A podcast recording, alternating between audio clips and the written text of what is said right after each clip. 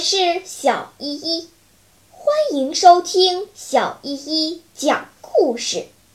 今天我要讲的故事是《大灰熊采蜜》。有一天，十只熊在林子里走，肚子饿得咕咕直叫。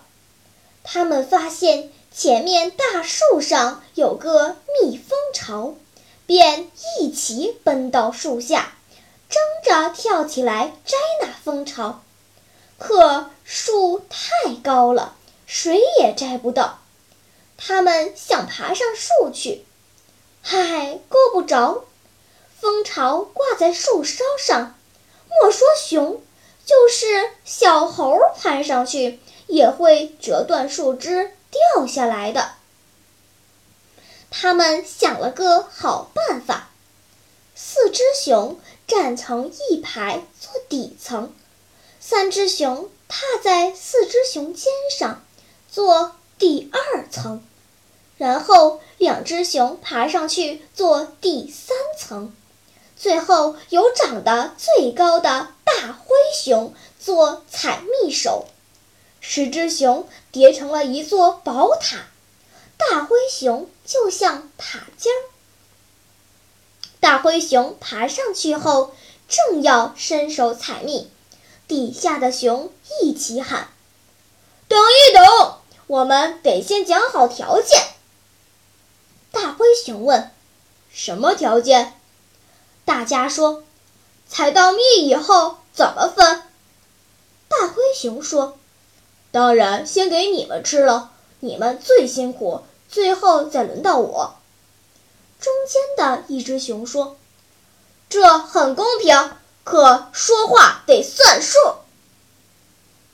大灰熊小眼儿一眯，大声说：“要是大家信不过，我可以指着太阳发誓。”九只熊一起说：“好，好，好，好，好，不用说了，我们相信你，赶快把蜂巢摘下来吧，累死我了。”大灰熊伸出手，把那蜜蜂巢摘下来。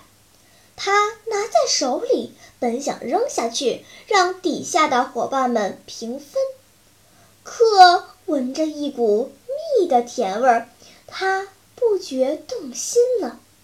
他从巢里捞出蜜来，就往自己嘴里送，一块儿，两块儿。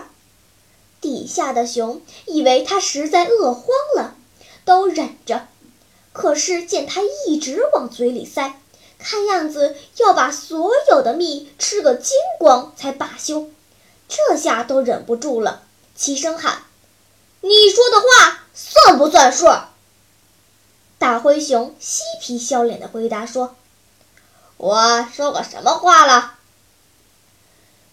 熊们还耐着性子劝告大灰熊，可他一点儿也不理睬，还是只顾自己吃。下面的熊们都饿慌了，肩疼腿软，心里又恼火，就一起走散去另找吃的。大灰熊一点儿也不在乎，他攀上了树，骑在树枝上，得意极了。就在这时候，成群的蜜蜂们飞回来了，一起去刺大灰熊的脑袋。他大喊：“救命！”可伙伴们都走远了。啪的一声，大灰熊从树枝上跌下地，被蜜蜂们刺得哇哇乱叫。小朋友们，做人要有诚信。大灰熊失信了，受到了应有的惩罚。我们可千万不要做一个失信的孩子呀！好了，今天的故事就讲到这里吧。什么？你还没有听够呀？那就赶快关注小依依讲故事吧。